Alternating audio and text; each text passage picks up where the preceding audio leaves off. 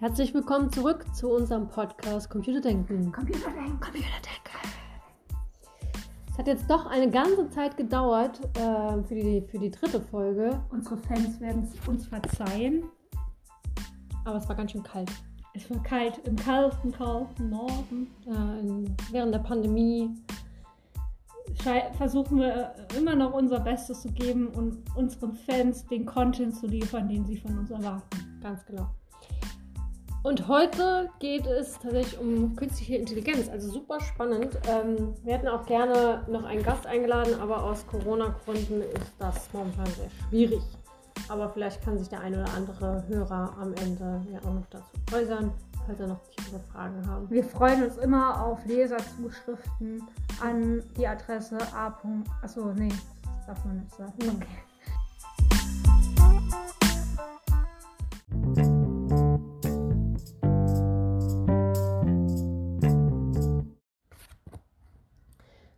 Künstliche Intelligenz. Seit einigen Jahren knüpfen sich große Erwartungen an die sogenannte künstliche Intelligenz oder kurz KI. Die KI verfolgt das Ziel, mit normalerweise elektronischen Maschinen so viel wie möglich von der Tätigkeit des menschlichen Geistes zu imitieren und ihn vielleicht sogar eines Tages darin zu übertreffen. Das Interesse an den Ergebnissen der KI kommt aus mindestens vier Richtungen. Insbesondere ist da die Roboterforschung zu nennen. Sie dient vorwiegend dem praktischen Bedarf der Industrie an mechanischen Geräten, die intelligente Tätigkeit ausführen können. Das heißt, so vielseitige und komplizierte, dass früher der Mensch gelegentlich eingreifen oder sie komplett steuern musste, und zwar übermenschlich schnell und zuverlässig oder unter ungünstigen, für den Menschen lebensgefährlichen Bedingungen. Von kommerziellen sowie allgemeinen Interesse ist auch die Entwicklung von Expertensystemen. Damit will man das Grundwissen eines ganzen Berufs, Medizin, Jura und so weiter in einem Programmpaket kodieren. Ist es wirklich möglich, die Erfahrung und die Sachkenntnisse von Menschen dieser Berufe durch solche Programme zu ersetzen? Oder sind nur lange Listen von Sachinformationen mit umfangreichen Querverweisen zu erwarten? Die Frage, ob der Computer echte Intelligenz zeigt in Klammern oder simuliert, hat offenbar beträchtliche soziale Auswirkungen. Auch für das Gebiet der Psychologie könnte die KI unmittelbare Bedeutung haben. Wie man hofft, liefert der Versuch oder das Scheitern des Versuchs das Verhalten des menschlichen oder eines tierischen Gehirns durch ein elektronisches Gerät zu imitieren wichtige Einsichten in die Funktionsweise des Gehirns. Schließlich gibt es die optimistische Hoffnung, die KI könnte aus ähnlichen Gründen über tiefgründige philosophische Fragen Auskunft geben, indem sie die Bedeutung des Begriffs Geist einsichtig macht. Um da jetzt mal gerade anzuknüpfen, finde ich gerade die Idee mit KI in Medizin sehe ich wirklich Potenziale und ich glaube auch, dass Arzt eigentlich abgeschafft werden könnte, Ärzte. Ja, abgeschafft jetzt nicht. Naja, es gibt ja schon solche ja, ähm, Berichte über Bilderkennung ähm, mit dem, im Bereich der, des Auges, dass durch die Bilderkennung schon ähm, eher Krankheiten vorherzusehen sind, die der normale äh, Arzt ähm, einfach nicht gesehen hätte in dem Sinne. Also viel mehr Fehler. Ja, aber, aber ich stelle es mir ja vor, du hast ja zum Beispiel die ADA-App mal ausprobiert. Mhm. Dieses, also Symptom-Apps. Ich gebe Symptome ein, ähm, dann sagt die KI, oh, wir machen jetzt die und die Tests, ich hätte gern das, die und die Blutwerte, ich hätte gern die und die Bildgebung.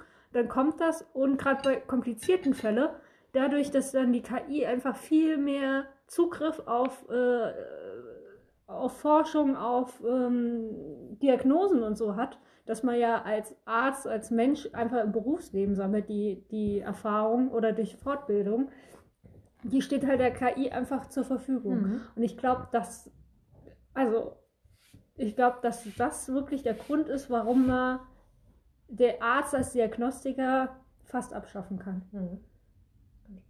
Weil wenn du eine Datenbank hast, auf die du einfach zugreifen kannst, das wird, ich glaube, man lässt sich als Mensch vielleicht viel mehr ablenken von bestimmten Sachen. Man sieht manchmal, Aber das ist, das ist jetzt der Punkt, wo wahrscheinlich Ferdinand eingreifen würde, dass es hier nicht um eine Datenbank geht, ich weiß, sondern eine KI ist ja etwas, was wirklich ähm, sich selbst lernt und trainiert ähm, klar. und nicht auf irgendeine Datenbank oder so zu kommen. Naja, aber das es ist beides. Es ist ja beides möglich. Es gibt ja KIs, die man einfach sozusagen wie die bei Go spielen oder so, wenn man das denen beigebracht hat.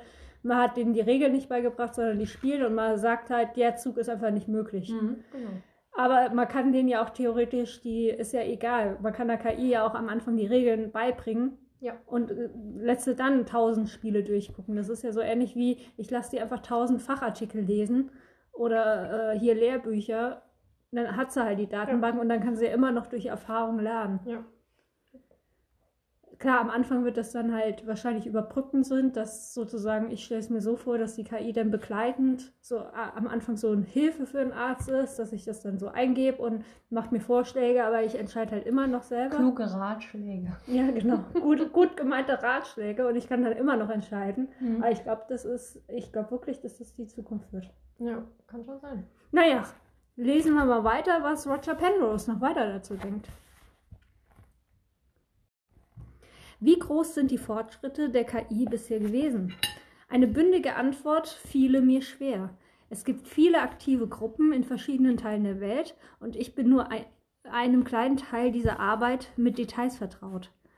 Dennoch darf man wohl sagen, dass zwar tatsächlich viele kluge Dinge getan worden sind, die Simulation von so etwas wie echter Intelligenz aber noch in weiter Ferne liegt.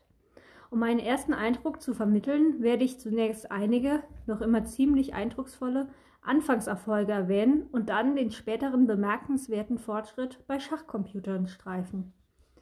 Eines der ersten KI-Geräte war W. Gray Walters Schildkröte aus den frühen 50er Jahren.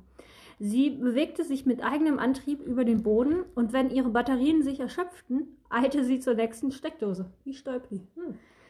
Schloss sich an und lud die Batterien auf.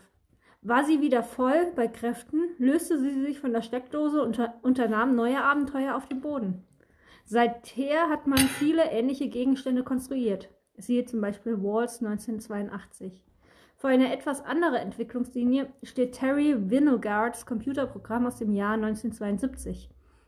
Es kann sich sachkundig über mehrere simulierte Klötze verschiedener Form und Farbe unterhalten und sie in unterschiedlicher Reihenfolge und Anordnung aufeinander stellen. Trotz solcher Anfangserfolge hat es sich als erstaunlich schwierig erwiesen, auch nur die Steuerung eines einfachen Roboterarmes mit Gelenken zu konstruieren, der an den in seiner Reichweite auftretenden Hindernisse vorbei manövrieren muss, obgleich ein menschlicher Zuschauer die erforderlichen Bewegungen sehr simpel findet. Auch die Interpretation visueller Szenen ist ein Gebiet, auf dem die Verfahren der KI bislang nicht im entferntesten an die scheinbar mühelosen Leistungen des menschlichen Gehirns und sogar der meisten Tiergehirne heranreichen. Viel vielleicht mehr in Richtung Turing-Test geht das Computerprogramm, das K.M. Colby Mitte der 60er Jahre entwickelt hat. Es simuliert einen Psychotherapeuten und zwar so erfolgreich, dass einige Patienten den Computer als Therapeuten einem Menschen vorziehen und bereit sind, ihm mehr von sich preiszugeben als die menschlichen Gegenstück. Ein Beispiel für die Unterhaltung zwischen dem Computertherapeuten und einem Patienten ist die folgende Konversation über Fernschreiber.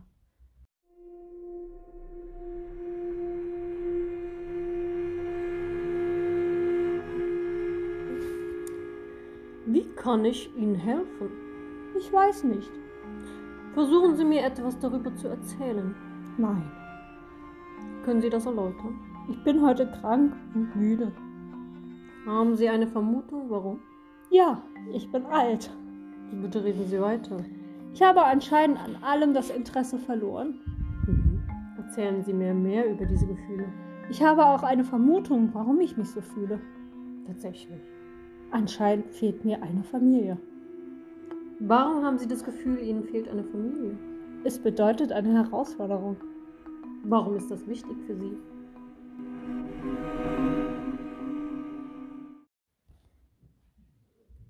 Obwohl dies den unheimlichen Eindruck erweckt, der Computer habe ein gewisses Verständnis, hat er in Wirklichkeit überhaupt keines.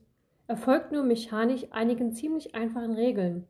Es gibt dazu auch das Gegenteil. Der Computer simuliert einen schizophrenen Patienten, indem er alle Antworten und Symptome nach dem Lehrbuch produziert. Er vermag damit einige Medizinstudenten so zu täuschen, dass sie glauben, ein menschlicher Patient gebe die Antworten. Das beste Beispiel für Maschinen, die so etwas wie intelligentes Verhalten zeigen, sind wahrscheinlich die schachspielenden Computer. In der Tat haben einige Maschinen heute gegenüber menschlichen Spielern ein äußerst respektables Leistungsniveau erreicht. Bereits 1989 war fast das Niveau eines internationalen Meisters erreicht. Ihre Punktzahl läge bei knapp 2300, während ein Schachweltmeister wie Kasparov mehr als 2700 Punkte hatte. Insbesondere hat ein Computerprogramm wie einen kommerziellen Fidelity Excel Microprozessor von Dan Keith Spraglin eine sogenannte Elo-Quote von 2110 erreicht und trägt nun den Meistertitel des US-Schachverbands. Noch besser ist mit rund 2500 Elo-Punkten das Programm Deep Thought geschrieben, hat es hauptsächlich Hisuang Hus von der Carnegie Mellon University. Dieses Programm hat kürzlich sogar die erstaunliche Leistung verbracht, bei einem Schachturnier in Long Beach, California im November 1988 den ersten Preis zu gewinnen, zusammen mit Großmeister Tony Miles und dabei erstmals einen Großmeister Ben Larsen zu schlagen. Nun glänzen Schachcomputer auch bei der Lösung von Schachproblemen und können dabei Menschen ohne weiteres übertreffen. Schachspielende Maschinen brauchen neben der Fähigkeit, exakt zu kalkulieren, eine Menge Bücherwissen. Im Allgemeinen schneiden sie gegenüber einem vergleichbaren menschlichen Spieler besser ab, wenn man sehr schnelles Ziehen verlangt. Die menschlichen Spieler verbessern ihre Leistung relativ zu den Maschinen einigermaßen, während für jeden Zug viel Zeit erlaubt ist. Der Grund ist, dass der Computer seine Entscheidungen aufgrund des präzisen und raschen Ausführens umfangreiche Berechnungen trifft während der menschliche Spieler Urteile benutzt, die auf vergleichbar langsamen bewussten Überlegungen beruhen. Jetzt wieder langsames Denken und schnelles Denken. Mit diesen Urteilen verringert der Mensch drastisch die Anzahl der Möglichkeiten, die in jeder Phase der Kalkulation ernsthaft in Betracht zu ziehen sind. Die Analyse kann viel tiefer gehen, sofern genug Zeit dafür ist, als das bloße Kalkulieren und direkte Eliminieren von Möglichkeiten in der Maschine, die solche Urteile nicht verwendet. Noch auffallender ist dieser Unterschied bei den schwierigen asiatischen Go-Spielen. Dort ist die Anzahl der Möglichkeiten pro Zug noch viel größer als beim Schach. Der Zusammenhang zwischen Bewusstsein und dem Bilden von Urteilen wird für meine späteren Argumente wesentlich sein, vor allem in Kapitel 10. Ich frage mich gerade, von wann ist dieses Buch eigentlich? Weil das, äh, das mit dem Go-Spiel wurde, ist ja jetzt erst vor ein paar Jahren. Äh, Beziehungsweise das, es hieß ja immer, dass Maschinen nicht so gut, das war ja immer die, die, äh, die Stufe, können Maschinen Menschen im Go schlagen. Und das ist ja jetzt äh, erfolgt. Unwitzigerweise, er führt das ja an, was du eben noch gemeint hast, ähm, mit brauchen die eine Datenbank oder nicht dahinter. Mhm. Ähm, und der, das Interessante an diesem Go-Computer, der das ja übertroffen hat, war ja, dass er ja keine Datenbank zur Verfügung hat, sondern durch äh, Machine Learning, also selber sich das beigebracht hat, das Go-Spielen. Genau, er hat so lange so, so, so lang probiert und mit ja, funktioniert, funktioniert nicht, bis er selbst auf die, also sich das selbst beigebracht hat. Und ich finde es interessant auch, dass, dass äh, jetzt äh, die Maschinen sozusagen neue Taktiken entwickeln, auf die die Menschen bisher noch nicht gekommen sind. Und also neue, neue Strategien und das sozusagen, das auch zum, zum Lernen benutzt wird. Das ist eigentlich ein wahnsinnig kreativer Ansatz wiederum. Ähm, es ist ja wie ein, wenn ein Mensch, äh, wenn, er, wenn er auf die Welt kommt und alles, äh, alles lernen muss und auch alles als möglich erachtet, wie die Welt funktionieren kann, dass jetzt beispielsweise ein Ballon nach oben fliegt, ist für das Kind wahrscheinlich genauso faszinierend, wie wenn ein Ball nach unten fällt. Ähm, und dass dadurch, die, das ist ja, was die Kreativität ausmacht, dass einfach alles kombinierbar ist und alles möglich ist und dadurch man auf neue Ansätze kommt. Ja, beziehungsweise bringt dir jemand was bei, sozusagen, das ist die Art, wie es gemacht werden soll. Oder probiert mal halt selber, ohne dass man weiß, es gibt in Anführungszeichen die perfekte Lösung. Mhm. Das ist ja für mich das Ding. Äh, Schach lernt man über Bücher oder ja. über Übung, aber man wird dir eigentlich angeleitet, was sind die Taktiken oder Strategien. Und eine Maschine, die halt das nicht hat, das Wissen, kann da ja frei entscheiden, wie sie, ja, die, die ist ja da freier in ihrer Entscheidung einfach. Ist freier in ihrer Entscheidung und kreativer, ähm, um, um Probleme einfach anders zu lösen. Ähm, und ja, inwieweit aber auf und auf welchen ähm, auf welcher Basis die Maschine jetzt aber trainiert wird, spielt ja auch eine Rolle. Ja, das meine ich ja. Das ist ja dieses Freie versus wir füttern sie mit einer Datenbank an 1000 Schachpartien, die schon gespielt wurden. Das ist ja die Alternative. So sind ja früher Schachcomputer gebaut worden. Genau. Mal den 1000 ähm, Schachpartien, die schon von Menschen Gezeigt. gespielt wurden, gezeigt. Auch witzig dazu ist, dass es, äh, es gibt so eine YouTube-Reihe von, ähm, von so einem Typen, der ähm, anhand von äh, mehr so Spielen äh, ähm, seine KIs dann so trainiert und einfach zu gucken, wie löst die KI das Problem. ist eigentlich mehr Gag, aber es ist irgendwie total spannend zuzugucken. Ähm, beispielsweise st- erstellt er dann einfach ein paar Hindernisse, ähm, erstellt ein, ein, eine Figur, einfach mit, der gibt es jetzt zwei Beine in dem Sinne, ähm, die einfach aus Vierecken besteht oder Rechtecken besteht und gibt denen ein paar Anweisungen, dass die sich bewegen kann, fortbewegen kann.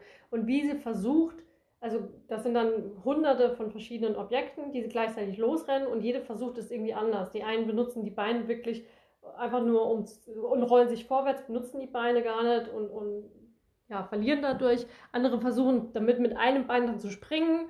Äh, alles ist total lustig, einfach zuzugucken, weil dieses Wissen, was tut das Bein und irgendein Beispiel vorher zu haben, einfach nicht da ist.